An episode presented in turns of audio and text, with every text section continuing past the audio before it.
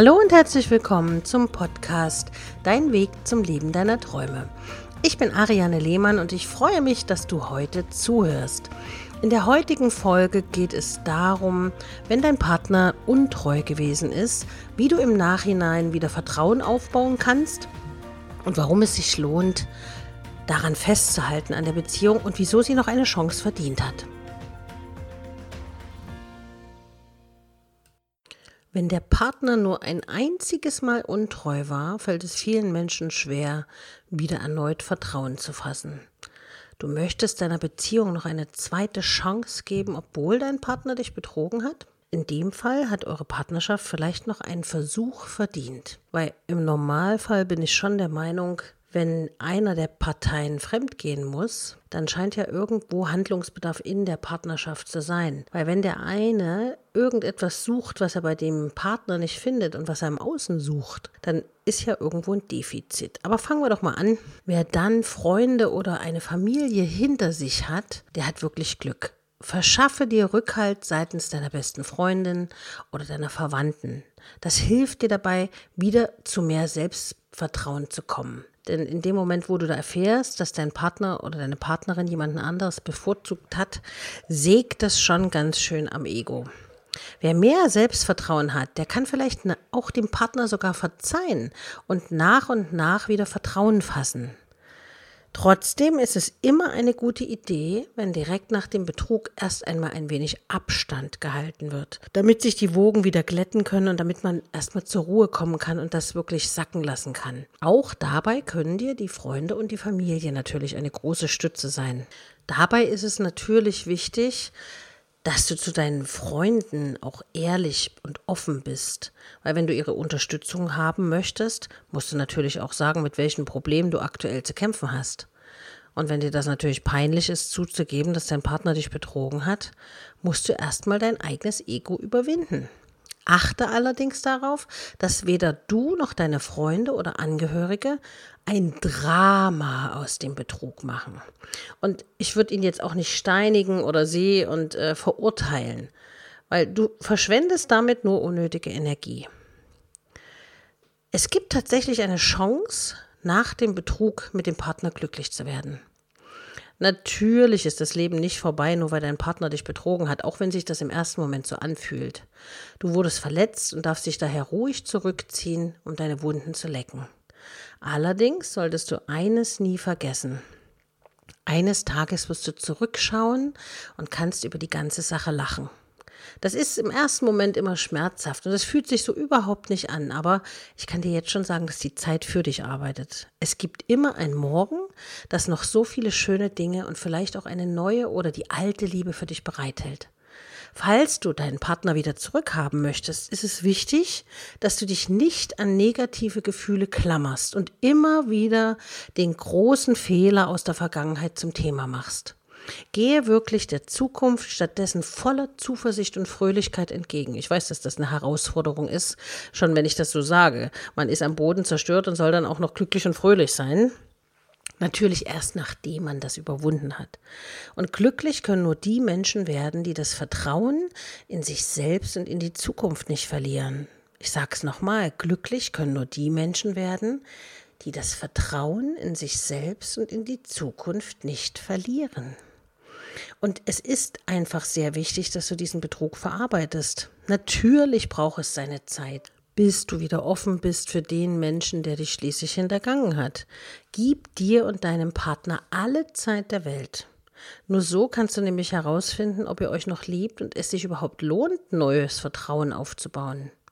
Du alleine bestimmst das Tempo, in dem ihr wieder aufeinander zugeht. Schließlich bist du auch derjenige, der betrogen wurde. Wichtig nach einem Betrug in der Liebe ist es, dass du wieder eine Beziehung auf Augenhöhe führen kannst. Fühlt sich der betrogene Partner für immer wertlos oder gar unter deinem Niveau an, ist das keine Basis. Weil dann hast du im Inneren schon so viel Verletzbarkeit, dass du ja den Weg daraus schwer schaffen wirst. Und um das zu erreichen, musst du dein eigenes Selbstwertgefühl stärken. Das klappt in vielen Fällen am besten, wenn du viel ohne den Partner unternimmst, dir neue Hobbys suchst und dir sogar einen neuen oder zusätzlichen Freundeskreis aufbaust. Je mehr Zuspruch du von außen bekommst, der nichts mit deinem Partner zu tun hat, desto besser ist es letztendlich für dein Gefühl. Denn davon profitiert die Beziehung, weil du irgendwann auch wieder lernst, sowohl in deine eigenen Fähigkeiten als auch in deinem Partner zu vertrauen. Du wirst dieses Trauma überwinden und wenn du es möchtest, dann kannst du diese Beziehung retten. Ganz klar. Hat dein Partner dich betrogen, kann es danach natürlich nicht einfach so weitergehen wie die ganze Zeit über. Ich habe ja eingangs schon gesagt, es scheint in der Beziehung etwas nicht zu funktionieren und nicht zu stimmen oder ein Kommunikationsproblem zu sein, dass man nicht spricht, was dem anderen fehlt. Und dass man sich eben nicht ausgetauscht hat und dann lieber woanders hingeflüchtet ist, als darüber zu sprechen. Und es ist sehr wichtig, dass jeder an sich arbeitet und ihr danach an der Beziehung feilen könnt. Die Beziehung nach einem Betrug ist wie eine zarte Pflanze. Man fängt quasi nochmal von vorn an. Da muss man die Pflanze pflegen und ansonsten wird sie schnell verwelken. Falls du alleine nicht über das Trauma hinwegkommst, den das Betrogenwerden in dir hinterlassen hat, solltest du dir professionelle Hilfe suchen, eine Gesprächstherapie oder Psychologen aufsuchen. Du kannst auch einen Paartherapeuten in Betracht ziehen. Bei ihm kannst du vielleicht hilfreiche Tipps bekommen, die dir dabei helfen, wieder neues Selbstbewusstsein zu bekommen. Du kannst aber auch dein Gratisgespräch bei den kompetenten Beratern von Decisioni abholen. Das sind Astrologen, Hellseher, Kartenleger, Wahrsager, die auf jeden Fall mit dir gemeinsam in die Zukunft schauen und zum Beispiel auch sehen können, ob es der Partner nochmal macht, ob er es ernst meint, den Neuanfang mit dir oder ob es sich lohnt, überhaupt eine Paartherapie zu machen. All das können die ehrlichen Berater dir natürlich sagen und da auf deinem Weg weiterhelfen. Und bei mir gibt es zum Beispiel eine bestimmte Übung, die nennt sich Loslasshilfe. Die hat schon vielen Menschen geholfen, weil sie gelernt haben, wieder in ihren Frieden zu kommen und eben dem anderen zu verzeihen und zu vergeben. Wir sind alles nur Menschen, die Fehler machen. Und man kann jedes Problem aus der Welt schaffen, wenn man es wirklich will und wenn es einem wichtig genug ist. Die Loslasshilfe findest du unter meinen E-Mail-Beratungen. Und denke immer daran, wenn du es wirklich von Herzen willst, dann gibt es immer eine Möglichkeit. Ich danke dir auf jeden Fall fürs Zuhören. Du kannst diesen Podcast abonnieren oder bewerten.